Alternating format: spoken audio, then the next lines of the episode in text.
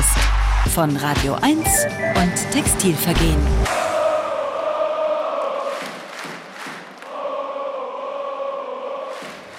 Hallo Steffi. Hallo MC.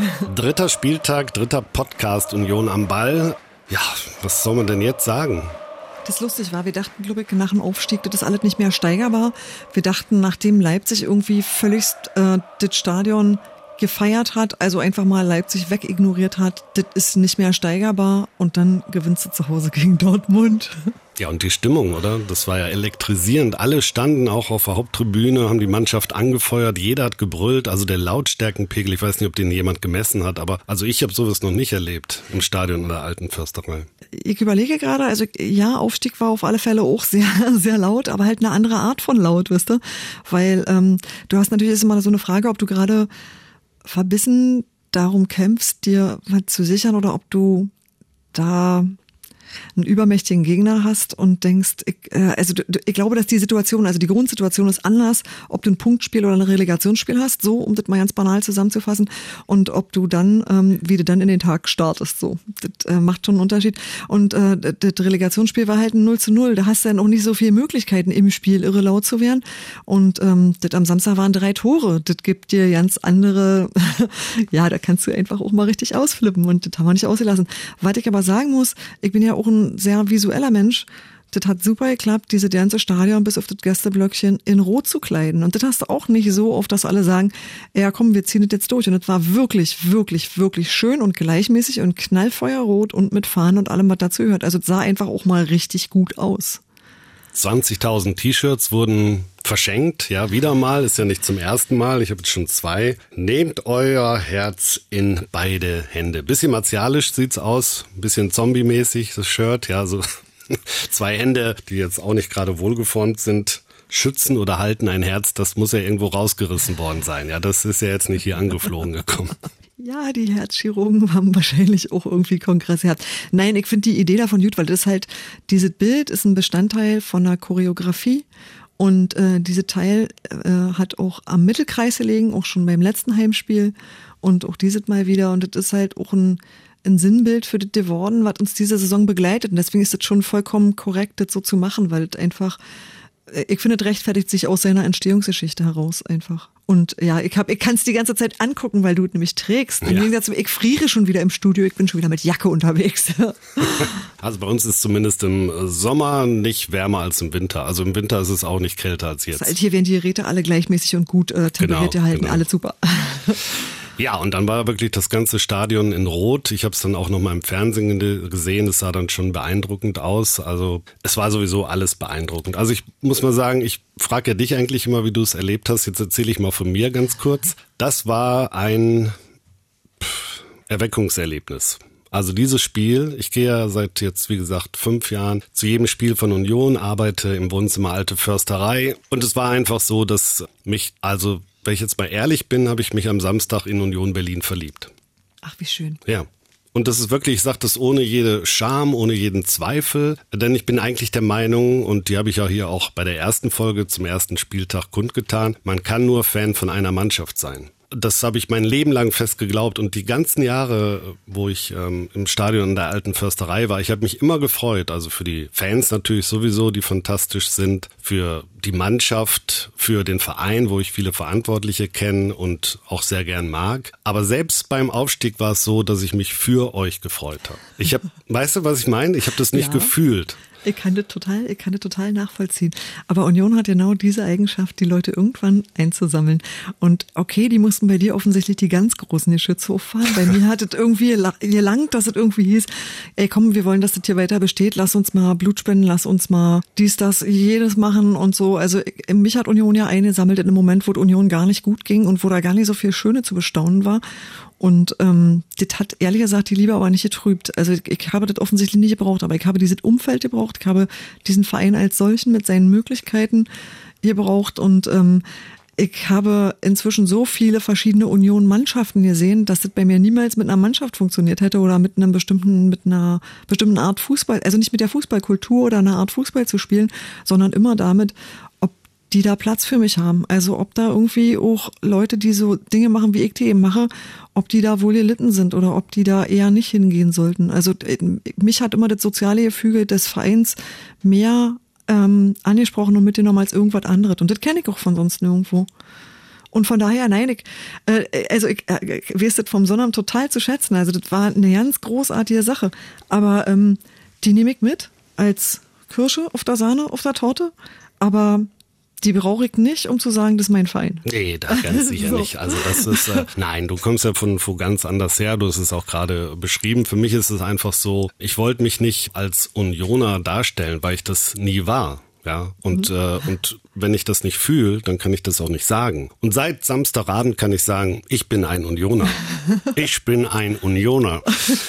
Und das ist irgendwie schön, weil ich nicht gedacht habe, dass das möglich ist. Ja, deswegen werde ich immer Bayern-Fan bleiben, das ist ja klar. Aber ich habe eine zweite Mannschaft im Herzen und anders als früher beim MSV Duisburg, für den ich nur sympathisiert habe, habe ich mitgefiebert am ganzen Körper. Ich war elektrisiert, ich habe rumgeschrien, ich habe gelitten, ich habe geschwitzt und ich habe gejubelt. Und, und du, hast wieder, du hast heute schon wieder Stimme. So einigermaßen. Also du hörst schon, sie ist ein bisschen angeschlagen. Ja, also das war schon wirklich, es war einfach ein fantastisches Erlebnis. Also das war in der Liga habe ich sowas beim FCB ewig nicht erlebt. Mit so viel Anteilnahme, mit so viel Feuer. Da braucht es dann in den letzten Jahren und Jahrzehnten schon Champions League Spiele. Ja, damit ich sowas gefühlt habe wie am Samstag bei Union Berlin, muss man mal so sagen. Könnte schön, das freut mich richtig. Weil ich aber auch immer denke, ey, irgendwann erwischt das jeden. Warte ja. mal. aber ich finde auch, dass dieses Spiel insgesamt deshalb was Besonderes war, weil es quasi das erste akzeptierte Bundesliga-Heimspiel war.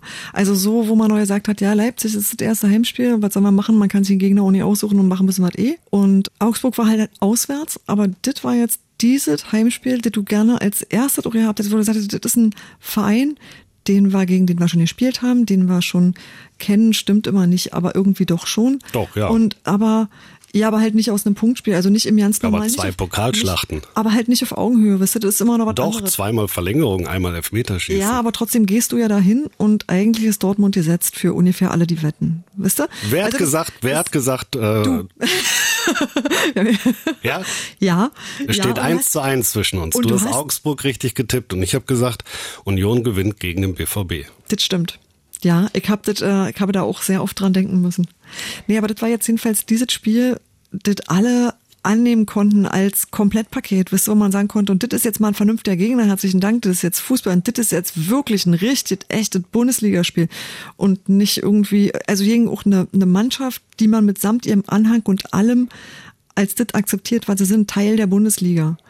Und ähm, deshalb wurden, glaube ich, auch diese ganzen großen Geschütze aufgefahren. Deshalb gab es ähm, die T-Shirts, die Choreografie, eine wunderschöne Choreografie im Übrigen, das möchte ich auch mal dazu sagen. Die erste galt Rafa Gikiewicz, der Unioner des Jahres geworden ist, der Torhüter, der letzten Endes den Aufstieg festgehalten hat in seinen Händen. Und zweite galt Urs Fischer, der sich selber in einer Jubelpose sah, als er aus dem, äh, aus dem äh, Mannschaftstrakt ähm, kam und guckte da drauf und wusste, glaube ich, gar nicht, wohin mit sich, weil, ja, weil diese hochgejubelt werden, ist irgendwie so, also das ist jetzt nicht derjenige, der zum Block rennt und und aus sich rausgeht so, sondern der nimmt das wohlwollend zur Kenntnis. Und aber eigentlich ist es ihm auch ein bisschen peinlich, weil er ja nicht so ja nicht so sehr im Mittelpunkt sein möchte als einzelne Person. Und das war schon diese ganzen Dinge, die macht man nicht und auch mit den ganzen Fahnen, das war wirklich alles super schön gestaltet. Das macht man nicht für irgendeine Mannschaft, das macht man aber wohl für Borussia Dortmund.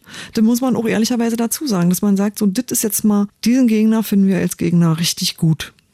So.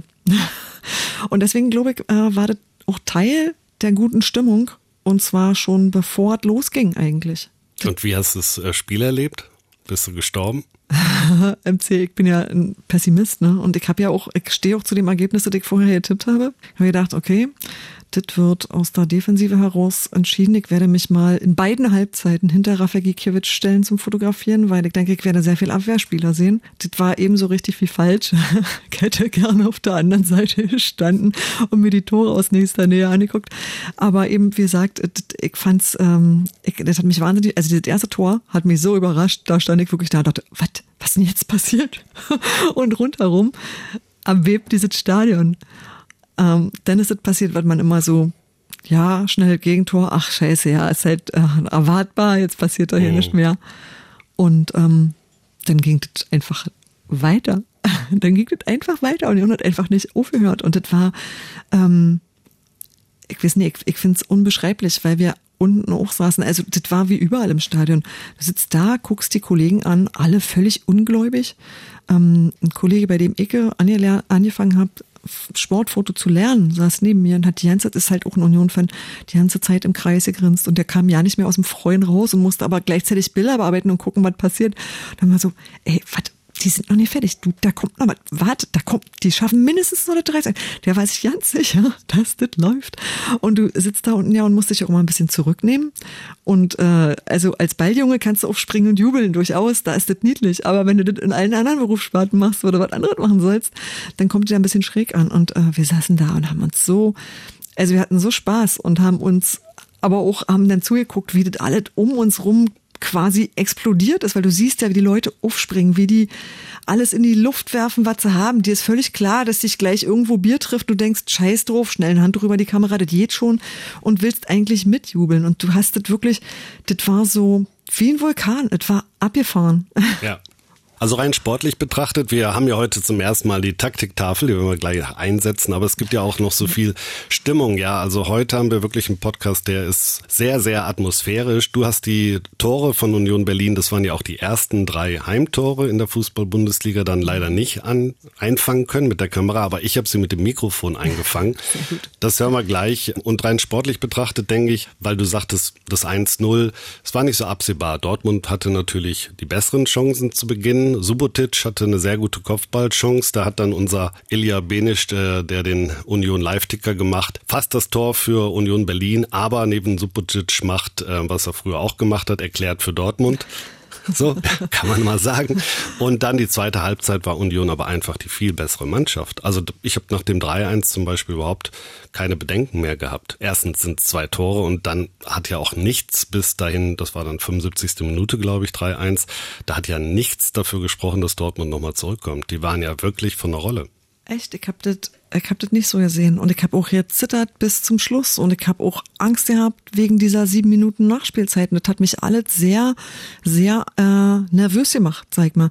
Weil du hattest, also bei dem 2-1 hat man da gedacht, oh, du, das ist hier noch nicht zu Ende. Da sind wir noch, wir sind noch nicht durch. Also man ist schon immer so dabei zu denken, so, oh, wie toll wäre das, wenn?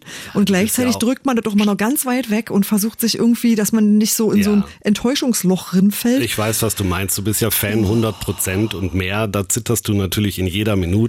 Ja. Ich habe ja auch gezittert, aber ich sehe natürlich dann, äh, wenn man jetzt nicht so mit Haut und Haaren involviert ist und Angst hat vor, vor jeder Bewegung des Gegners, ja, so wie das Fans eben haben, weil immer irgendwas passieren kann, dann hat man einfach gesehen mit ein bisschen Auge, da ist nichts bei Dortmund. Ja. Deswegen kann natürlich trotzdem immer was passieren, ist ja klar. So es gibt auch zwei Tore in der Nachspielzeit. Ja. So entspannt möchte ich auch mal sein. Nee, ich habe mir wirklich, also das war so, du siehst diese Aufstellungsliste, du siehst die Spieler, die da sind, du siehst, wo die, also wisst du, Nationalspieler dabei und du weißt schon, das sind irgendwie alle Top-Leute.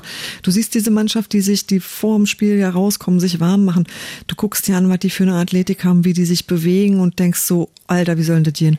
Das war wirklich so was, ich war, ich, hatte tatsächlich Muffensausen, weil ich Dortmund als extrem präsent und sehr übermächtig empfand, als die Spieler einfach vor mir standen. Das hat, das hat mich fertig gemacht. Und ich dachte mal, ja, ich weiß schon, dass wir gute Leute haben, aber echt da, das, oh, dagegen bestehen, das wird aber, das wird aber nicht nur kein Spaziergang, sondern da habe ich irgendwie ja nie gesehen, wie das funktionieren könnte das hat mich echt geängstigt. Und deswegen habe ich halt auch Dortmund in jeder Zeit, ähm, habe ich gesehen, dass die so individuell so unfassbar gut waren, dass ich immer dachte, da müssen wir aber sehr viel Glück haben. Und das hatten wir im Übrigen auch, dass äh, da nicht noch der eine oder andere Ball ringeht. Also weil ich einfach diese, diese spielerische Qualität von Dortmund, die hast du ja durchaus gesehen.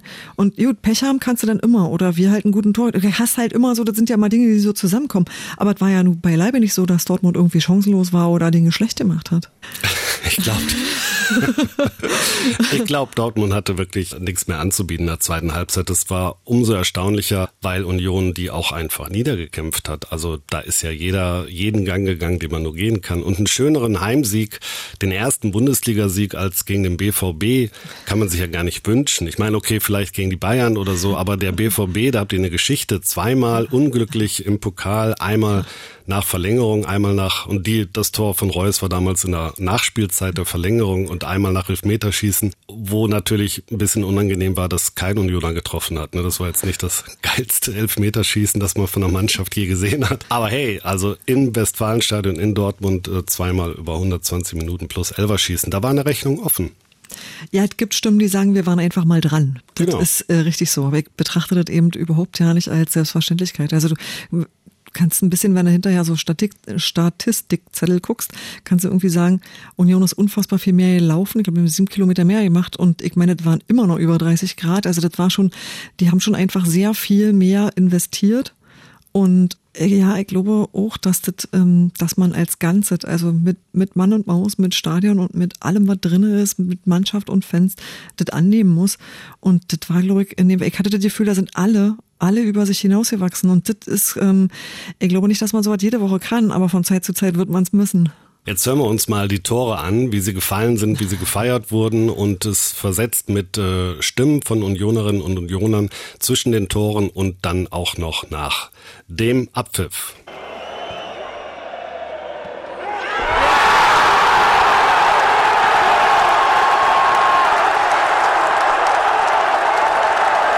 Hammer! Aber unsere Spielweise, damit kommen sie nicht zurecht. Das hat natürlich ihnen riesengroße Probleme gebracht. Wahnsinn.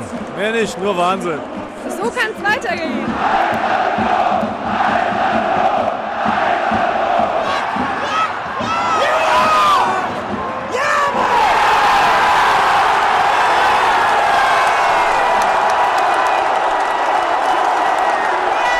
Das ist so geil, das war so toll, das Spiel. Das könnte noch ewig weitergehen. Ich vermute mal, Union entwickelt sich zu einem kleinen Angstgegner für Dortmund. Das soll auch so bleiben. Nach Verlust und Unentschieden gehört ein Sieg. Super.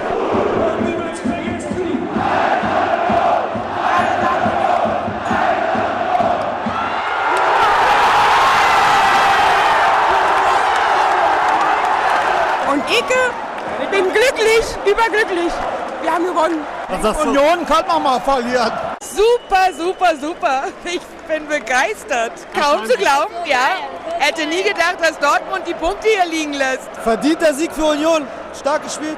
Das war die Revanche für die zwei Pokalspiele, die wir knapp verloren haben. Hervorragend. Ich hatte gesagt 2-1 für Union. Und da kommen Montag einige nicht auf Arbeit, einige Dortmunder. Hervorragend. War ein geiles Spiel gewesen, auf jeden Fall gute Stimmung und äh, die richtige Mannschaft hat gewonnen. Hervorragend. Besser geht's doch nicht, oder? Ich würde mal sagen, die sind jetzt richtig angekommen, die Jungs. Einfach klasse.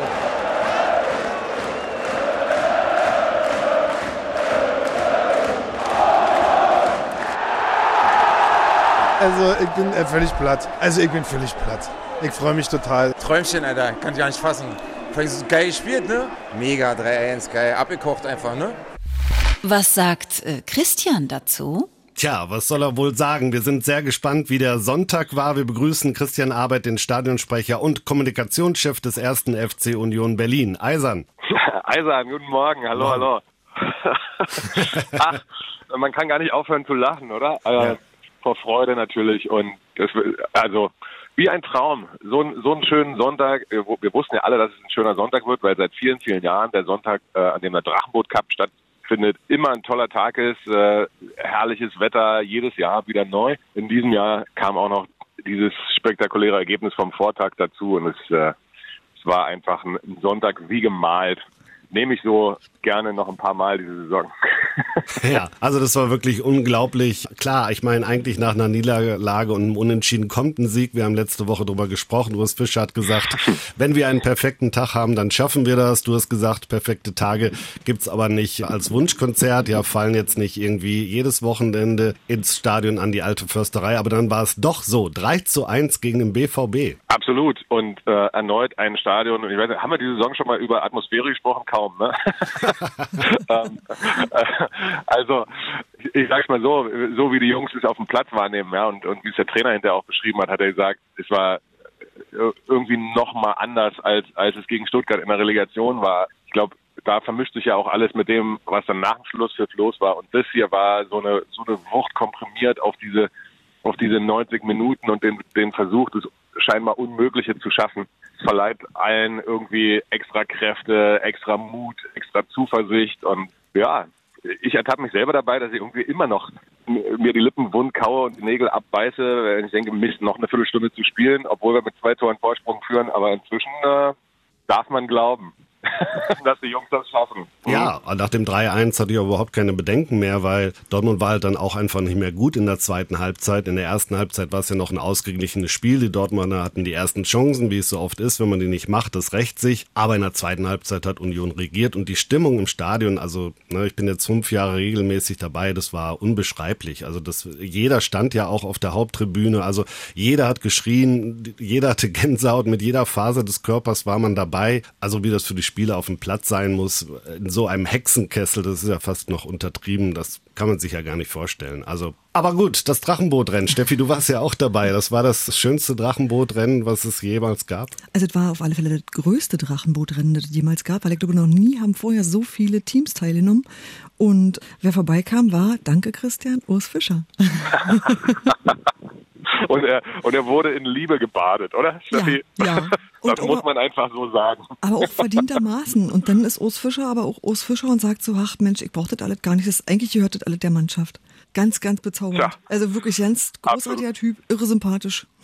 Absolut. Wir, wir waren quasi kaum auf das Gelände gefahren und standen noch im, im Staub des ersten Weges, bevor man überhaupt irgendwie ein Stück Wiese betreten hatte, geschweige denn Wasser sehen konnte. Und er hat mit Engelsgeduld und viel Lächeln und, äh, und so weiter unendlich viele Fotos gemacht, Autogramme geschrieben. Und als wir dann zum Wasser kamen, Überraschung, Überraschung, wurde ein Headset frei. Das war sehr lustig. Jeder von uns hätte Nein, sofort sein Headset abgegeben, um mit Urs Fischer podcasten zu dürfen. Und äh, Sebastian war am schnellsten. Ja, sehr gut, sehr gut. Wie, wie kriegen wir denn den Bülter jetzt wieder auf den Boden der Tatsachen? Oh, das ist gar nicht schwierig. Marius Bülter hatte gestern die, die lustige Aufgabe, noch an, an drei verschiedenen Interviewpositionen, nämlich einmal in der Presserunde der, der Printjournalisten, dann für den Sportinformationsdienst und für den RBB nochmal seine Geschichte zu erzählen, wie das alles so kam. Und der ist so geerdet wie nur irgendwas. Der, der weiß, es hätte auch alles ganz anders kommen können und er könnte immer noch in der Regionalliga sitzen und äh, vielleicht inzwischen auch nebenbei schon als Maschinenbauer arbeiten, denn äh, Maschinenbau hat er studiert, hat auch abgeschlossen. Ähm, da besteht überhaupt gar keine Gefahr. Der ist geerdet wie nur irgendwas und äh, freut sich einfach nur. Der war Torschützenkönig in der vierten Liga bei Rödinghausen, glaube ich. Ja, ihr habt ihn von Magdeburg geliehen, ist eigentlich abgestiegen genau. äh, mit Magdeburg für 400.000 Euro Leihgebühr. Also das ist ja, was soll man denn da Schnäppchen zu sagen oder Sensationsgriff oder was ist das? Ich sage mal so, es spricht ja dafür, dass wir gute Leute haben, die gucken, wer zu uns passen könnte und wen wir gut gebrauchen könnten. Und äh, wenn wir uns nochmal erinnern, nachdem wir diese, diese Verpflichtung bekannt gegeben haben, da gab es ja durchaus jede Menge auch skeptische Stimmen, die sagten, hm, naja, ob der das packt oder kann das überhaupt funktionieren, ja, äh, kann der uns wirklich weiterhelfen. Urs Fisch hat gestern den, den Journalisten dazu gesagt, naja, die Spieler, die wir zu uns holen, von denen sind wir schon auch überzeugt, dass das Potenzial da ist und dass sie in der Lage sein könnten, das zu leisten. Ja? Und äh, hat eindrucksvoll geklappt, würde ich sagen. Ich glaube einfach nur, Marius Bülter war so eine Überraschung, weil der relativ äh, zeitig auch in, ja, in so einer Startformation drin war und auch irgendwie einfach da nicht wegging, sag mal. Der, der schien, ab irgendwann hatte man das Gefühl so, oh, guck mal, oh, Marius Bülter genau. ist, ja, ist ja immer noch da und der ist mir auch nicht negativ aufgefallen. Das war tatsächlich so, dass man den, glaube ich, sehr spät bemerkt hat. Wir standen vorige Woche da und haben gesagt so, sag mal, Marius Bülter, ist Startelfer? Und wir haben uns gewundert, äh, der fiel für uns so ein bisschen vom Himmel. Es gibt Leute, die beobachten auch die anderen Ligen immer ein bisschen genauer und haben gesagt so, ey, nee, der war Top-Typ und äh, mir ist der auch aufgefallen und so. Aber ähm, uns halt gar nicht. Und das war, glaube ich, das Überraschende daran. Also es liegt immer daran, was man selber so wahrnimmt und was man so an Fußball guckt, ob eben so ein Spielername geläufig ist oder nicht. Also das liegt, glaube ich, eher so an der Sicht der Fans. Dann hat es ja auch immer noch so andere Komponenten, ja. Also Geraldo Becker kannte ich vorher übrigens auch nicht. Nur, da denkt man, ah, okay, der kommt aus der ersten Liga in Holland. Genau. So, aber es ist jetzt nicht so, dass ich dachte, ah, Geraldo Becker, das ist doch der und der, der da immer das Stimmt. und das macht. Stimmt, das hab's nur bei Und auch der hat ja ein tolles Spiel abgeliefert und ja. sich äh, trotz Krämpfen noch ins Ziel geschleppt, um mindestens im Weg zu stehen in der Schlussphase, nachdem er vorher Dortmund durchaus phasenweise davongelaufen ist oder er sie auch ein bisschen schwindelig gespielt hat. Das war doch schön anzuschauen. Das war wunderbar. Steffi, du hast noch ein paar Fragen an Christian, der ist ja schon wieder auf dem Trainingsplatz, also wir können ja nicht für den ganzen Podcast in Beschlag nehmen, leg los. Okay, Christian, ich komme jetzt mit den hässlichen Sachen, ja. Das ist, äh, das Ach, Nein, ähm, nee, wir haben einfach, wir haben einfach Fragen gekriegt und ich habe gesagt, ich werde die gerne an dich weitergeben und davon ist die, glaube ich, eine der brennendsten Ticketvergabe, weil die Leute das nicht, also, weil immer nicht so richtig klar ist. Ihr sagt immer so zwei Spiele im Voraus, die werden jetzt, die nächsten beiden werden wieder im Losverfahren ähm, vergeben, die Tickets, die sind dann in der Regel auch weg. Und ähm, ich habe bis jetzt noch nie gehört, dass ihr eine Ticketvergabe gemacht habt, angesichts der Knappheit, wo alle gesagt haben, juhu, das ist gerecht, das finden wir schön, das möchten wir gerne so haben, sondern immer nur, und das auch logischerweise von denen, die, egal wie es vergeben wird, nichts abkriegen, weil, weil man das auch Genau. wenig selber in der Hand hat. Und äh, das, Ja. das kann ich verstehen, aber vielleicht magst du mal drüber erzählen, warum ihr überhaupt die Sache mit dem Losverfahren macht, ob das so bleiben soll und auch drängste Frage von ganz vielen, die noch nie was abgekriegt haben, ob es vielleicht eine Möglichkeit gibt zu sagen, ja, du hattest beim letzten Mal, du bist dieses Mal ein bisschen, sag mal, zurückgestuft in der Wahrscheinlichkeit oder so. Also dass halt sozusagen Hm. jeder die Möglichkeit hat, Ja. mal irgendwie dahin zu gehen. Tja, das Ganze ist ja von einer fast dramatischen Komplexität und auch von einer äußerst unbefriedigenden Gesamtsituation, weil egal wie wir verteilen, so rum, so rum, so rum oder so rum, am Ende bleiben immer Leute, die keine Karte ab abbekommen haben, aus welchem Grund auch immer. Nach allem, was wir bisher äh, verfolgt haben, war auch das vorherige Vergabesystem nach dem Motto, wir sagen einen Tag und eine Zeit an und dann geht's los und alle versuchen um die Wette äh, online ihre Karte zu buchen.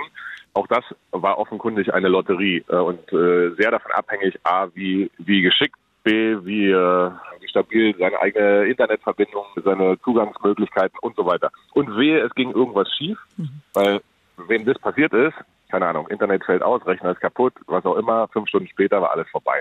Alle Karten weg. Jetzt kann man natürlich sagen, ja, ist doch gerecht. Ja, hat, hat jeder selbst in der Hand. Aber dann immer wieder die Leute in diese, in dieses Rennen zu hetzen, was ja auch irgendwann stattfinden muss. Es findet uns deshalb wochentags statt, weil ansonsten seitens der, insbesondere der Dienstleister, ähm, mit denen wir verbunden sind, kein Support stattfinden kann. Ja, das äh, machen die am Wochenende einfach nicht in dem Maße.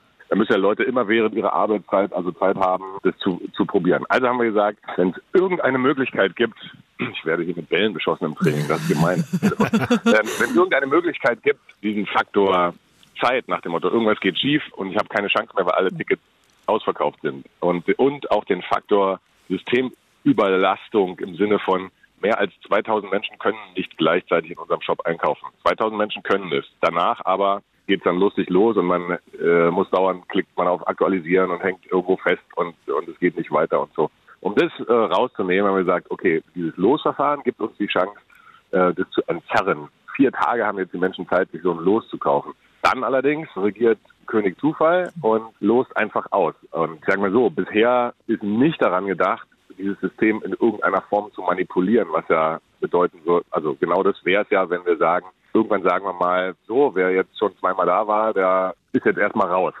Also das haben wir ehrlicherweise nicht vor. Ja. Klar ist natürlich immer, alle beobachten es, wir hören uns Rückmeldungen sehr aufmerksam an und wie, wie es immer so ist, gibt Leute, die sagen, super, wunderbar, endlich, äh, mir ist was schiefgegangen, konnte ich nochmal hinkommen, äh, konnte ich nochmal vorbeigehen, konnte ich eine E-Mail schreiben, da waren vier Tage Zeit, die haben das gelöst, äh, ich bin drin und habe auch gewonnen oder haben die alles gelöst, haben leider nicht gewonnen, versuche ich beim nächsten Mal wieder. Das gibt's und natürlich gibt es auch die, die sagen, Mann, bisher war ich wenigstens selber schuld, wenn ich keine Karte gekriegt habe, weil ich mich irgendwie zu doof angestellt habe oder nicht genug Zeit hatte. Das Blöde ist, am Ende bleiben einfach Leute ohne Karte. Und egal warum man sie nicht bekommen hat, man ärgert sich darüber und äh, auch für uns ist es nicht schön. Wir würden sehr gerne sehr vielen Menschen die Möglichkeit geben, zu diesem Live-Erlebnis beizutragen. Ja, und äh, da werden wir aber noch ein bisschen Zeit für brauchen, denn das geht nur mit einem größeren Stadion. Und sag mal, würdest du das als eine Option sehen, den Ticketsweitmarkt früher zu öffnen? Weil ich meine, man kann doch davon ausgehen, dass alle Spiele ausverkauft sind. Und wenn man jetzt schon weiß, ich muss an dem Tag arbeiten, habe aber eine Dauerkarte und würde die weitergeben, dann würde es ja vielleicht auch ein bisschen, also dann könnten auch Leute frühzeitiger sich bemühen zu planen und weil du gehst ja in der Regel nicht alleine, du gehst ja immer mit dem, dem und dem und da brauchen ja immer alle ein Ticket oder keiner. Also das ist ja dann schon so, das verteilt sich dann schon auch mal oder man gibt auch mal weiter, aber dass man so eine legale Möglichkeit hat, auch ein bisschen Terminsicherheit rinzubekommen, wenn man schon weiß, ich habe ein Ticket, warum auch immer, und ich brauche es aber an dem Tag nicht. Ist ein, ist ein Gedanke, ne, nehme ich mal mit, diskutiere das gerne mal mit den, mit den Jungs vom Ticketing, die, die natürlich dann immer noch auf so, keine Ahnung, Spezialprobleme hinweisen, die es dann gibt mit, keine Ahnung, der Termin beispielsweise oder wenn, wenn zu viele Optionen da sind, passieren den Leuten auch Fehler. Ja? Hm. Verkaufen, also geben ihre, ihre Karte weiter und stellen dann fest, ach so, das Spiel meinte ich ja gar nicht. und so, ja. Und also es, es gibt nichts, was es nicht gibt. Äh, und bei der Dimension, die wir jetzt erreicht haben, wenn wir alleine die, die äh, wachsende Mitgliedschaft mal un- uns anschauen, ja, dann ha- habt ihr vielleicht eine ungefähre Vorstellung, was im Moment alles an Fragen gestellt wird, den Leuten für Dinge passieren, äh, Sachen, wo man ein bisschen Hilfestellung leisten muss. Das ist wahnsinnig viel. Wir versuchen allen persönlich dann auch, auch zu helfen. Und äh, naja, also ich nehme diese Idee auf jeden Fall mal mit und mh, wir sind für jeden Vorschlag offen. Wenn es kluge Ideen gibt, diskutieren wir die, ob sie dann technisch umsetzbar sind, ob das System das leisten kann, muss man dann auch nochmal sehen, ob es inhaltlich dann wirklich für alle passt. Aber an Ideen äh, bitte nicht sparen, sondern immer, immer wieder, egal, entweder direkt an uns oder an euch oder also sehr gerne. Wir nehmen alles mit auf in unsere Betrachtung. Sehr gut, ist notiert. Reichen wir auch so weiter. Jetzt haben wir also Christian Arbeit, dem Kommunikationschef, in dieser Frage mal richtig auf den Zahn gefühlt. Tapfer hast du dich geschlagen. Es wird natürlich immer ein Problem sein. Ähm, Steffi hat ja die Anfragen im Sinne aller Unionerinnen und Unioner gestellt. Also klar, ne, das ist äh, logisch. Diese Saison ist ausverkauft quasi und es werden immer lange Gesichter geben. Das wird natürlich auch im Kontext von bleibt Union Union Berlin. Ja, also was ändert sich jetzt so? Das wird uns auch die ganze Saison über begleiten. Aber ich denke, wer das Glück hatte, am Samstagabend dabei zu sein gegen Dortmund, der wird dieses Erlebnis nie vergessen. Das war, glaube ich, wirklich eine Explosion und von der Stimmung auch mit der Relegation nicht zu vergleichen oder weil da noch viel Angst dabei war und so. Und hier war es so explosionsartig und das gleich dreimal. Also von daher, Christian, die Sache ist die, ja, gegen Bremen ist jetzt ein Heimsieg fast schon Pflicht, oder? ja, das, das, das fühlt sich dann fast so an, aber ich glaube, wir sind, äh, also wenn wir jetzt alle aus dem Rausch so nach und nach zurückkehren, dann gucken wir uns das äh, mal genau an, wir gucken, was Bremen so auf dem Platz hat, wie die sich letzte Saison geschlagen haben und dann wissen wir, wir müssen das genauso angehen, nach dem Motto, nichts ist unmöglich. Und wenn wir so alles reinwerfen und, und man muss es ja wirklich so sagen, ja, die, dieser Sieg gegen Dortmund war ein Sieg des gesamten Stadions. Und wenn wir das gegen Bremen wieder so machen, dann haben wir auch gegen Bremen eine Chance und lass es uns versuchen.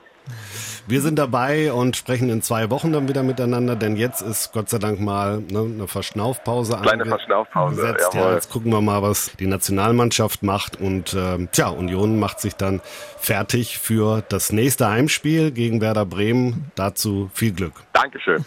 Danke, Christian. Tschüss. Sehr gerne. Ciao. Tschüss.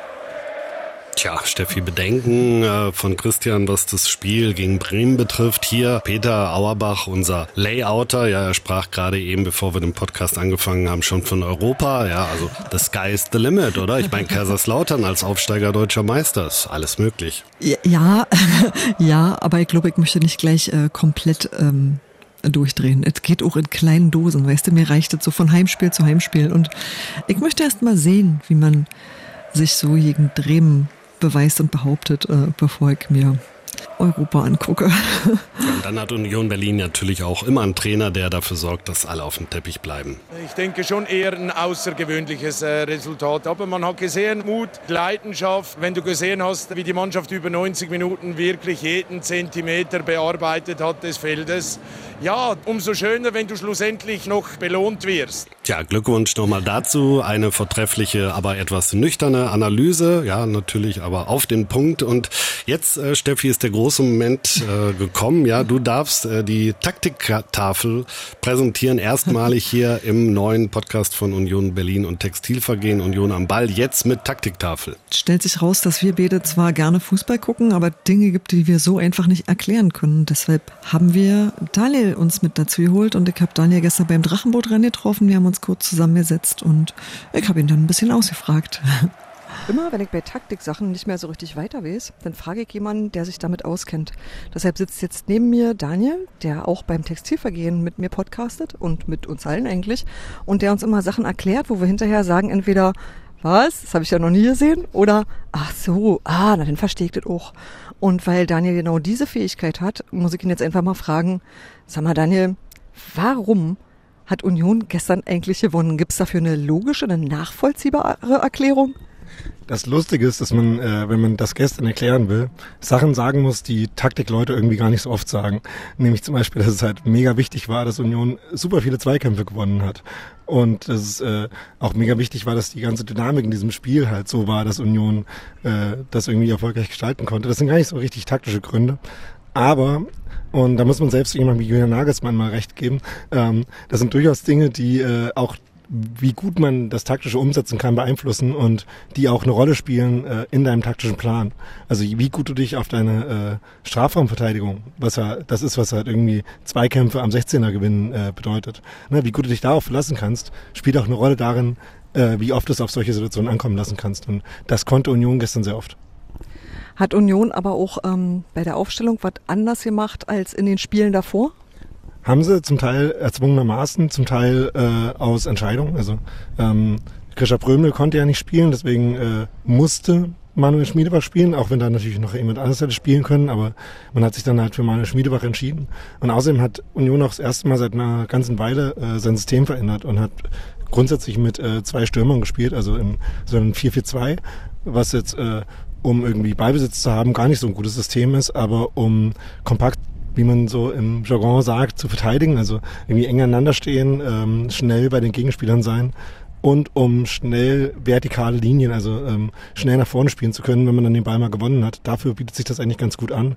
Und da war es auch super wichtig, dass man eben diese zwei Stürmer hatte, Anthony Ucha und, ähm, und Sebastian Andersson, äh, damit man die Wahlgewinne, die man hinten mit den schon erwähnten Zweikämpfen hatte, dann eben verwerten konnte und die beiden vorne anspielen und die dann gute Dinge tun konnten. Würdest du sagen, dass Union ähm, sich also im Vergleich zu dem ersten und dem zweiten Spiel nicht nur gesteigert hat, sondern auch gelernt hat? Also, dass man also wie eine Lernkurve aus Fehlern verzeichnen kann, wenn man sich das Spiel gegen Dortmund anguckt? Ähm, das ist nicht ganz so einfach, äh, also auf diese systematischen Sachen bezogen. Denn ähm, was auch Urs Fischer nach dem Spiel ja gesagt hat, ist, dass jetzt gegen Leipzig eben auch nicht alles schlecht war. Und ähm, gegen Leipzig mussten sie auch anders spielen, weil Leipzig eben auch anders spielt als Dortmund.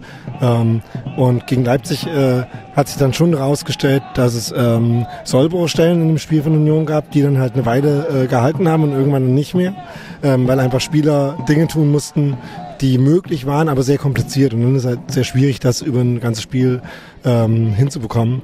Und gestern war es eben so, dass äh, ein paar äh, Spieler so ein bisschen Planübererfüllung gemacht haben, ähm, aber halt alle auch einen sinnvollen Plan hatten. Das klingt sehr lustig. Ich habe mich übrigens nach ganz hinten gestellt, weil ich dachte, und zwar von vornherein, dieses Spiel wird über die Defensive entschieden. Das lag aber auch daran, dass ich dachte, wir würden das ohnehin nicht schaffen, da großartig Tore zu schießen. Hat dich der Spielverlauf überrascht? Also, was mich nicht überrascht hat, war das schnelle 1-1 nach der Führung, um ehrlich zu sein. Ähm, aber also die zweite Halbzeit war ähm, astonishing. Also habe ich echt nicht äh, für möglich gehalten, dass Union auch in gewisser Weise so dominant. Also man kann, es gibt ja verschiedene Weise, wie man so ein äh, Fußballspiel dominieren kann. Man kann ein Fußballspiel dominieren, indem man 70 Prozent Ballbesitz hat, äh, 20 Schüsse in der Halbzeit rausspielt und einfach in jeder Hinsicht die bessere Mannschaft ist. Aber man kann ein Spiel auch so dominieren, dass man einfach mit dem, was man selber versucht, eine höhere Erfolgsquote hat als der Gegner. Und das hatte Union gestern. Also die ganzen Verteidigungsaktionen von Union hatten eine viel höhere Erfolgsquote als die Offensivaktionen von Dortmund. Und auch die Offensivaktionen von Union waren ziemlich erfolgreich dafür, was sie waren. Nämlich, natürlich sind die Konter, die Union dann läuft, vor allem hat man ja auch gut gesehen, dass sie halt zunehmend müde waren. Ähm, natürlich kommt da nicht jeder Konter irgendwie durch, aber dass man mit ein paar Angriffen wirklich äh, in Abschlusspositionen kommt, also Marius Böter hätte ja fast noch einen Hattrick machen können. ähm, und ähm, wenn man dann so ein Spiel hat, wo das alles so gut läuft ähm, und der Spielverlauf einem halt auch so entgegenkommt, um mal ehrlich zu sein, also es gibt ja keine bessere Situation für eine US Fischer Mannschaft, als irgendwie 2-1 zu führen und das dann runter zu verteidigen eine halbe Stunde lang, ähm, auch wenn das anstrengend ist zum Zuschauen. ähm, dann funktioniert halt auch sowas wie das 3-1, wo halt Union ähm, die Defensive von, äh, von Dortmund so auseinandergespielt hat, wie man das vielleicht andersrum befürchtet hätte. Ich bin immer noch völlig verblüfft, aber du hast ihn eben erwähnt, eigentlich der Typ des Spiels war Marius Bülter. Hattest du den auf dem Schirm? Also vor dieser Saison ähm, war der mir bei Magdeburg schon so ein bisschen aufgefallen. Also war schon einer der besseren Spieler von Magdeburg, aber auch jetzt nicht der herausragende. Also es war jetzt nicht irgendwie wie Mario Kvesic bei Aue, dass, dass der klarerweise der beste Fußballer in dieser Mannschaft war. Deswegen war ich mir auch gar nicht so ganz sicher, was jetzt Union direkt mit dem will. Dann habe ich so ein bisschen überlegt, hm, ist irgendwie athletisch ganz gut, kann irgendwie den äh, Flügel hoch und runter laufen, kann auch ein bisschen verteidigen. Also wäre es vielleicht noch eine Option äh, auch für Außenverteidigerpositionen. Hat er dann gestern auch so ein bisschen gespielt, weil er irgendwie ständig dabei helfen musste. Ähm, aber dass der jetzt äh, der startende, äh, in Anfangsformation stehende Flügelspieler ist, hätte ich nie im Leben gedacht. Ich hoffe, wir haben da eine lange Freude dran. Daniel, ich danke dir ganz herzlich. Bis zum nächsten Mal. Vortreffliche Analyse, ich danke auch Daniel. Und ähm, ja, also da wurde auch im Hintergrund gut gearbeitet, Steffi. Genau, wir haben das nämlich beim Drachenbootrennen aufgenommen und hinter uns fuhren einfach immer noch Boote. Wir waren, glaube ich, schon durch mit unseren drei Läufen und es war auch sehr klar, wir werden nicht an den Finalläufen teilnehmen. Deshalb konnten wir uns auch ganz entspannt zur Seite setzen. Apropos Arbeit, ich habe ja auch wieder zwei Jobs eigentlich gemacht, bin rumgeflitzt, habe mit den Fans gesprochen, aber war natürlich auch auf Häppchenjagd und wer jetzt den Podcast schon zum dritten Mal hört, der weiß, was kommt. Dort getroffen im Wohnzimmer Alte Försterei habe ich Felix Kramer, er ist ein Berliner Schauspieler, zuletzt eine Hauptrolle in der Serie Dogs of Berlin und er ist ein eiserner Unioner. Wohnzimmer Alte Försterei, die Musikerloge. Mein Verhältnis zur Union, ich bin Marsdorfer, ne? Mein Verhältnis ist sozusagen vor der Haustür. Ich habe auch in Köpenick gewohnt, hier Bahnhofstraße und bin so happy, bin sozusagen als Berliner, habe das ganze Fußballding ein bisschen aus den Augen verloren und war auch jetzt natürlich beim Aufstieg wieder da und habe mit den Eisernen, ich kenne halt so diese, diese ganze, diese ganze Fußball-Wahnsinn, diese ganze, über all die Jahre als kleiner People. Dann, wie gesagt, war kurzzeitig mal, hat mich Fußball ja nicht interessiert, dann kam ich wieder zurück, bin jetzt total happy. Mache jetzt hier auf keinen Fall, hänge jetzt hier nicht den Eisernen raus, weil das wäre total verlogen, aber vielleicht wachse ich ja da mal wieder rein. Ich war hier Union und zwar gegen Oerding und habe äh, ungefähr gefühlte 70 Aufkleber geschenkt bekommen von einem Oerdinger. Das waren wahrscheinlich nur drei und hab, sah das alles auch mal ein bisschen anders aus hier. Und wo spielt Oerding eigentlich? Mittlerweile, in der vierten, ne? ja, so Dinge ändern sich, ne? Und hast du mal selbst gekickt? Ja, ich habe gespielt. Ich habe bei Blau-Weiß Marzhof gespielt. Die hießen dann Blau-Weiß Berlin-Marzahn. Dann habe ich in der Berlin-Auswahl gespielt. Oh. Hab, ja, Welche Position? Ich hab richtig, ich war Stürmer. Ich habe ich hab richtig, ich habe dann irgendwann einfach so kurz vor der Sportschule habe ich, glaube ich, habe ich echt so ein bisschen, ganz ehrlich, wenn ich ehrlich bin, habe ich auch ein bisschen Schiss gehabt vor diesem riesen Wahnsinn und einer meiner Bekannten war Torwart bei Union und hat eine fiese Geschichte mit Unfall und Dings und dadurch war es so ein bisschen vorbelastet und so. Aber Fußball war ganz ehrlich eine lange Zeit lang, viele, viele Jahre mein Traumberuf und ich habe dann als Maradona kam, wollte ich nur noch links mit links schießen und nur noch mit links, äh, habe nur noch mit links gespielt und war beidbeinig und habe das Ding irgendwie so, habe das gerollt, jetzt kommt ein toller Film ins Kino, ne? Maradona, seltener Film, glaube ich. Ja, Fußball, absolut. Und jetzt ich meinen Sohn heute zum ersten Mal mit in die Försterei. Wir waren, bei, wir waren im Olympiastadion irgendwann, war auch ein gutes Spiel und habe gesagt, er muss jetzt noch ein bisschen was anderes erleben. Nicht, dass es in die falsche Richtung geht. Man muss sich da rechtzeitig kümmern um den Nachwuchs, ich weiß das selbst. Absolut, absolut. Ja, und ihr habt es gehört, also da war schon kurz vorm Einlauf, ich also wieder zurück auf die Haupttribüne, da mit der Arbeitskarte, wo ich gegenüber der Dortmund Ultras gesessen habe. Über die gibt's auch noch was zu erzählen, vielleicht kommen wir noch zu, aber erstmal zu meinen Nachbarinnen. Das waren nämlich zwei schicke Ladies und die eine ganz in Gelb und die andere ganz in Rot. Freundin, Unionerin und Dortmunderin. Ähm, ich habe ja heute die Karten besorgt, weil ich sie sehr gerne habe und ihr Sohn ist auch noch mit bei. Und die sind beide die Fans. Und ich bin schon immer Köpenigerin und bin immer schon Unionerin gewesen und habe gesagt, ich besorge uns Karten. Und da sie nicht so gut laufen kann, habe ich gesagt, Sitzplätze. Und selbst wenn sie in Klammern gewinnen würde, dann ist es okay. Wir versuchen unser Glück hier ein Jahr lang. Und dann ist es auch gut. Und wie fühlst du dich so bei so viel Toleranz von deiner Freundin, der Unionerin? Sehr schön. Ich finde, ich finde einfach, es macht richtig Spaß. Es ist ein gutes Spiel und es macht Spaß, wenn man zusammen auch mal nebeneinander sitzen kann und nicht nur sich anfeindet, sondern zusammen gemeinsam das Spiel gucken kann. Also es macht einfach Spaß. Und es ist ein gutes Spiel. Sehr gutes Spiel. Und ich finde, also ich gönne das richtig Union und ich finde es toll und wir sind endlich in Berlin zusammen und es ist toll. Schön. Ja. Dann wollen wir mal gewinnen, ne? Bis, bis auf das da, das muss jetzt nicht sein, aber so ist es sein. Genau, da war so viel los. Das Interview habe ich in der Halbzeit gemacht, nicht etwa vor dem Anpfiff. Und man hat Christian Arbeit äh, im Hintergrund gehört. Ja, bitte unterlasst das Abbrennen von Pyros. Ihr gefährdet euch und eure Gesundheit. Bei uns im Live-Ticker ähm, auf Radio 1 von Ilja Benisch wurde ein Foto gepostet mit Unionern auf dem Dach. Und obwohl ich da eigentlich direkt gegenüber saß, habe ich die gar nicht gesehen. Ich habe nur gesehen, wie beide Fanlager gegen die Plexiglaswand gehämmert haben. Was war denn da los?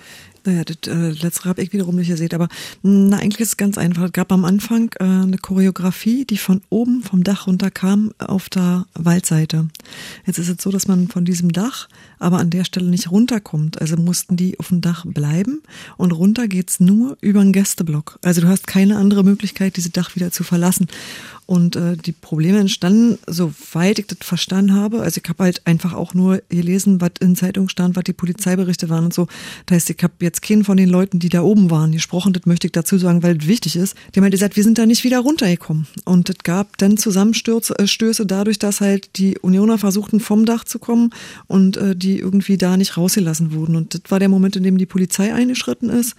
Und dann gab's halt dadurch auch Pfefferspray im Gästeblock, was halt immer die blödeste aller Begleiterscheinungen ist, weil es in der Regel Leute trifft, die mit allem überhaupt nichts zu tun haben. Ja, und äh, Rangeleien halt an der äh, Abgrenzung zwischen den beiden Blöcken, also zwischen dem letzten Heimblock und dem Gästeblock. Das war, glaube ich, so, kam so alles in einem. Aber ich glaube, das Problem besteht wirklich darin, dass die, die Jungs mit, von der Choreo halt oben waren und nicht runter konnten und die Leute im Gästeblock mitgekriegt haben, dass sie da oben sind und das halt irgendwie aber auch nicht verstanden haben. Also das ist so ein Moment, in dem man sich anzeigt. Und dann gibt's in der Regel noch so, äh, ja, die ganzen Spieltagsnicklichkeiten, die es sonst noch so gibt, die aber an sich ja nicht das Problem gewesen wären. Ja, und ich glaube, das ist äh, eher eine bautechnische Schwierigkeit, die da besteht. Und ja, hört sich so an. Das ja. erschließt sich natürlich für niemanden und dann kann man mit dem Hintergrund vielleicht auch ein bisschen die Reaktion der BVB Ultras relativieren, denn das hat man natürlich nicht gerne, dass dann, ähm, sagen wir die einheimischen Fans über einem in der Fankurve. Aber die müssen ja auch irgendwie runterkommen. Also das scheint wirklich ein bautechnisches ja. Problem zu sein. Das muss man irgendwie lösen. Ja, das kann nicht sein, dass jetzt immer die Union-Fans über den Gästeblock wieder nach unten kommen, wenn sie auf dem Dach sind. Ja, und das wäre halt auch übel, wenn du bestimmte Sachen nicht mehr machen könntest. Also auf, ich würde echt ungern auf so eine Choreo verzichten, nur weil es danach nee, halt das dann ja kann nicht die Alternative kann, sein. Genau, das kann halt irgendwie nicht die Lösung sein. Und ähm, ja, aber ich glaube, das ist halt an der Stelle ist äh, Fantrennung mal ganz wichtig. Gut, wenden wir uns wieder den schönen Seiten dieses Spiels zu, nämlich dem Sieg, dem ersten Bundesligasieg von Union Berlin und ausgerechnet noch über den, muss man ja sagen, selbst erklärten Meisterschaftsmitfavoriten Borussia Dortmund. Ich habe nach dem Spiel Arnim Teutoburg-Weiß getroffen, den ich schon am ersten Spieltag äh, im Wohnzimmer Alte Försterei getroffen hatte. Der war fix und fertig. Ich musste ihn aber dran erinnern, ja, wer den Sieg vorausgesagt hat. Wer hat das gesagt? Union gewinnt das erste Spiel. Du hast es gesagt. Du hast es gesagt. Wirklich, ich bin, also ich bin äh, völlig platt. Also ich bin völlig platt. Ich freue mich total. Ich, äh, also wie die heute gespielt haben, wäre ich auch mit einem Unentschieden ja, glücklich nach Hause gegangen. Oder auch hätten sie verloren, auch ja, wie, wie sie gespielt haben. Und dass sie sich dann so äh, belohnen, sagen sie ja alle. Also ich bin total platt. Ich muss jetzt erstmal kurz aufs Fahrrad und fahre gemütlich nach Hause und bin völlig platt. Gratulation der Mannschaft und dem Trainer. Ich bin wirklich schwer beeindruckt, wie die heute dieses Spiel gewonnen haben. Richtig toll. Ja. Eisern. Eisern. Aber nicht nur Arnim von den Beatsteaks war fix und fertig, sondern auch der Präsident von Borussia Dortmund, der Herr Watzke, den habe ich nämlich getroffen und versucht, ein Interview mit ihm zu machen. Herr Watzke, Radio 1, Union Podcast. Heute nix. Wollte er nichts sagen, der Herr Watzke. Fand er jetzt nicht so gut. Verstehen, ne? Ein bisschen verstehen kann man, ne? Ja. Ja, da befand ich mich dann schon wieder am Aufzug hoch in die dritte Etage und die Stimmung im Wohnzimmer Alte Försterei, die klang am Samstagabend so.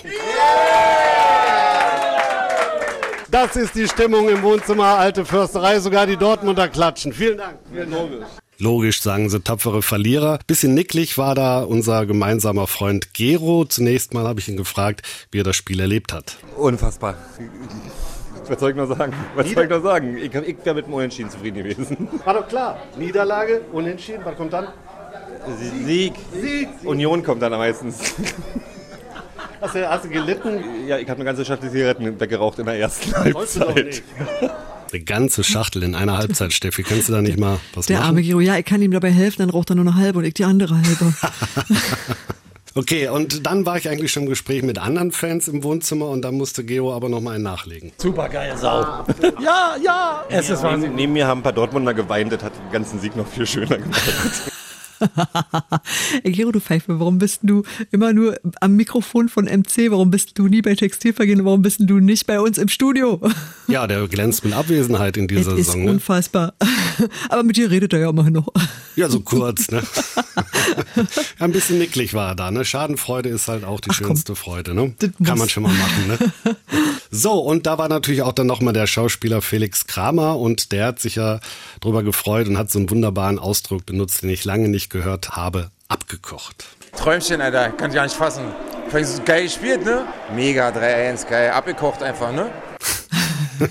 Und Icke wieder zurück. Jetzt Berliner ja auch noch zu den Ladies. Rückblick auf das gemeinsam erlebte Spiel. Zunächst mal die Dortmunderin. Schönes Spiel, aber ich bin enttäuscht. Meine Mannschaft war einfach mal, die hat nicht so gespielt wie sonst. Und Icke, bin glücklich, überglücklich.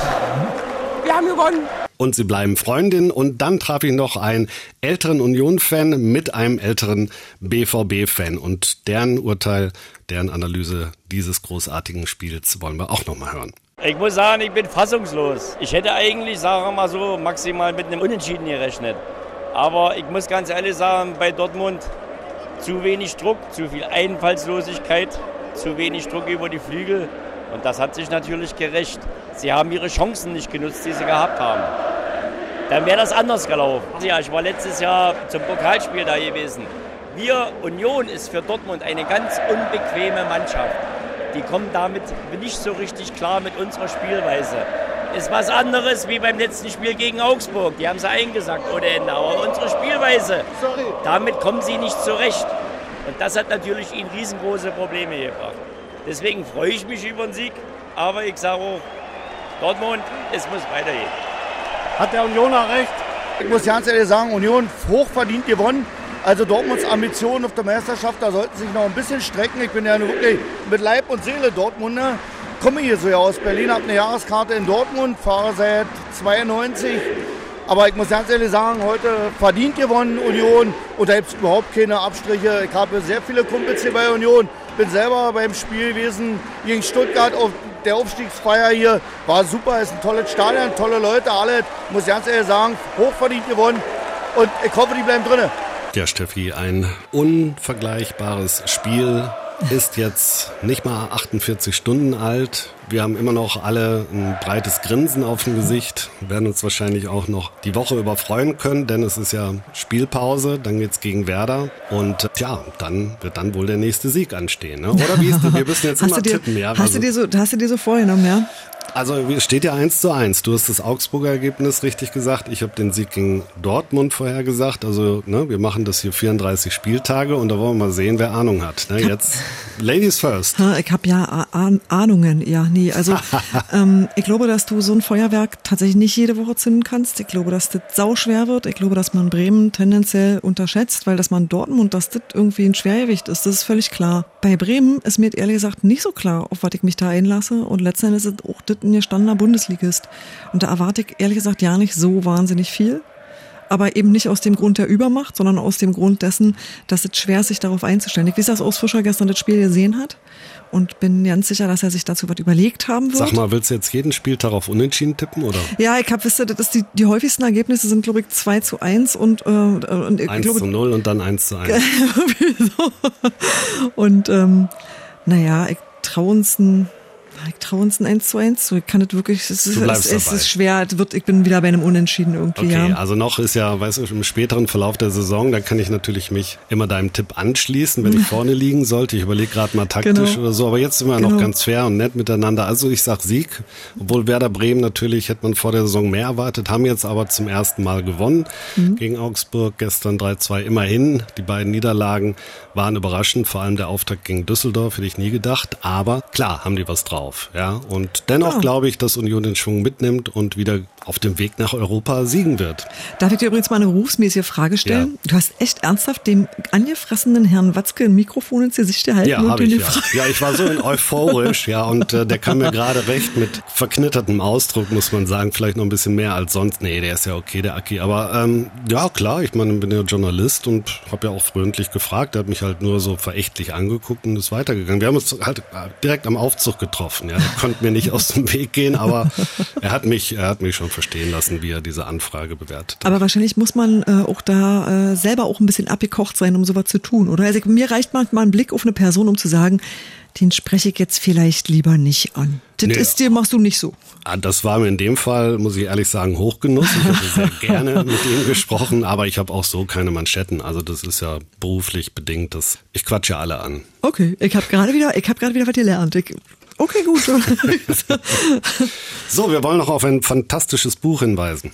Genau, und zwar Freund und Fotografenkollege von mir, Matze Koch, hat ein Buch rausgebracht äh, und das ist im Wesentlichen ein schöner, großer Bildband, äh, dessen Rückseite übrigens ein Foto ziert, das ich gemacht habe und ich bin da irre stolz drauf, dass er das ausgesucht hat und das ist auch ein Bild, das ich sehr liebe und drauf ist Michael Parensen, der in der Menge badet. Ja, deswegen, das sage ich gleich mal mit dazu. Matze hat nicht nur den Aufstieg bebildert, das Buch heißt Der eiserne Aufstieg, ist im Verlag Die Werkstatt erschienen und ist gerade jetzt, glaube ich, zum Dortmund-Spiel das erste Mal im Stadion verkauft worden. Also gibt's auch im Zeughaus, kann auch über den Verlag gekauft werden, könnte auch bei Matze ähm, selber kaufen. Was mir daran gefällt, ist, er hat halt nicht nur den Aufstieg, nicht nur das Ende, nicht nur die letzte Saison, sondern der hat die letzten zehn Jahre zweite Liga und daraus die schönsten Bilder. Und ich habe so durchgeblättert und dachte, ich habe schon so viel vergessen wieder. Und dann war das wieder so präsent. Das hat mich richtig glücklich gemacht, das anzugucken. Und ähm, ich glaube, wer dabei war, wird den gleichen Spaß haben. Und wer nicht dabei war, möchte vielleicht wissen, wie es überhaupt so weit kommen konnte. Auf jeden Fall will ich das wissen, freue mich auf das Buch, habe jetzt trotzdem schon mal unser Ticker-Geräusch untergelegt, auch wenn es da mehr um Fotos, um Bilder, um Eindrücke geht, als um das geschriebene Wort, aber um gleichzeitig natürlich nochmal auf unseren neuen Radio 1 Live-Ticker hinzuweisen von Ilja Benisch, der hat zum Beispiel am Samstagabend in der 79. Minute geschrieben und jetzt machen sie auch noch, was nur ganz große Clubs auf der Welt machen können, sie bringen groß. So ist es gewesen. Und da habe ich mich auch gefreut für den Felix und auch für Manuel Schmiedebach. Ja, das ist ja auch so zwei Aufstiegshelden. Also dass die jetzt mal ein paar Minuten Bundesliga bekommen haben. Ne? Und der Schmiedebach sogar in der Anfangsformation. Du bist doch, du bist doch auch für Schmiedebach, Ja. ne? Ja, aber es ist halt schwer, wenn äh, äh, Grisha Prömel einsatzfähig ist, an dem vorbeizukommen. Ne? Ja. Also wenn du, wenn du, wenn du Andrich und ähm, Prömel Bist im du Fit überzeugt hast, von Andrich? Ich, Ich finde meine, hat toll gespielt gestern. Ja, ja, klar, Echt aber- bemerkenswert. Und ähm, Okay. ja, ich habe auch das Gefühl, dass da in der Mitte sehr viel Stabilität eingekehrt ist, die im letzten Jahr oft gefehlt hat. Also dass da einfach nicht mehr so ein Loch ist, wisst ihr, dass da irgendwie Dinge funktionieren. Und die bringen alle ihre Qualitäten mit, das will ich gar nicht gesagt haben. Also mit anderen Worten, Aufstiegsheld Schmiedebach muss sich mit der harten Bank vertraut Das wird, machen. echt, das wird echt schwer. Also, das weiß ich nicht, weil ich glaube auch, dass, ähm, dass Urs Fischer flexibel, äh, flexibel genug ist zu sehen, wen er wann einsetzt. Du hast immer mal jemanden, der gesperrt ist. Du hast in bestimmten Positionen öfter mal jemanden, der gesperrt ist. Also du hast auf der Sechserposition immer mal jemanden, der dann halt mal aussetzen muss. Und da musst du alle erstens fit bei Laune und ähm, im Takt halten. Und von daher denke ich eigentlich nicht, dass das da äh, keine Möglichkeiten gibt, äh, in die Mannschaft wieder reinzurücken. Aber ich glaube, das ist äh, eine Stelle, die gerade, wo, wo viel gute Leute zur Verfügung stehen.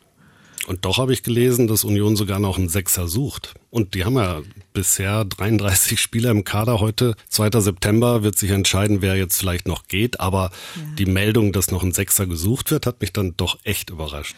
Ja, ich weiß ja nicht, kam die von Union oder kam die von irgendwo anders? Ich weiß es, ich weiß es jetzt gar nicht. Ich habe das auch zur Kenntnis genommen und habe äh, gedacht, so ja, wenn, wenn sich das anbietet, wenn da gerade noch jemand zu haben ist. nee, weiß ich nicht. Kann ich, also Schauen wir mal. genau, warten wir mal ganz entspannt ab. War wieder schön mit dir, Steffi, heute. Ich meine, hat natürlich riesig Spaß gemacht heute. Wir mussten uns schon wieder nicht streiten übrigens. Wir haben ein bisschen Schimpfe dafür gekriegt, dass wir so wenig uns zanken. das ist schwer mit dir. Wir sind, wir sind wahnsinnig harmonisch und ja, irgendwie. wir sind so Softies. Das liebe Genau. Menschen. Genau. Ja, aber gut, gucken wir mal. Ja, vielleicht kriegen wir ein bisschen Pfeffer rein. Versuchen es ja mit den Tipps. Du Genau. hast unentschieden gesagt. ich werfe sieg. einfach hier mit Papierbällen nach dir oder so. sowas, ja. Und die kommen dann ins Fußballmuseum, nehmen die Kugel von Werder Genau. gegen HSV. So, also vielen Dank äh, wieder auch fürs Zuhören und in zwei Wochen hören wir uns dann wieder nach dem Heimspiel von Union Berlin gegen den SV Werder Bremen. Bis Jawohl. dahin. Bis Tschüss. dann. Tschüss.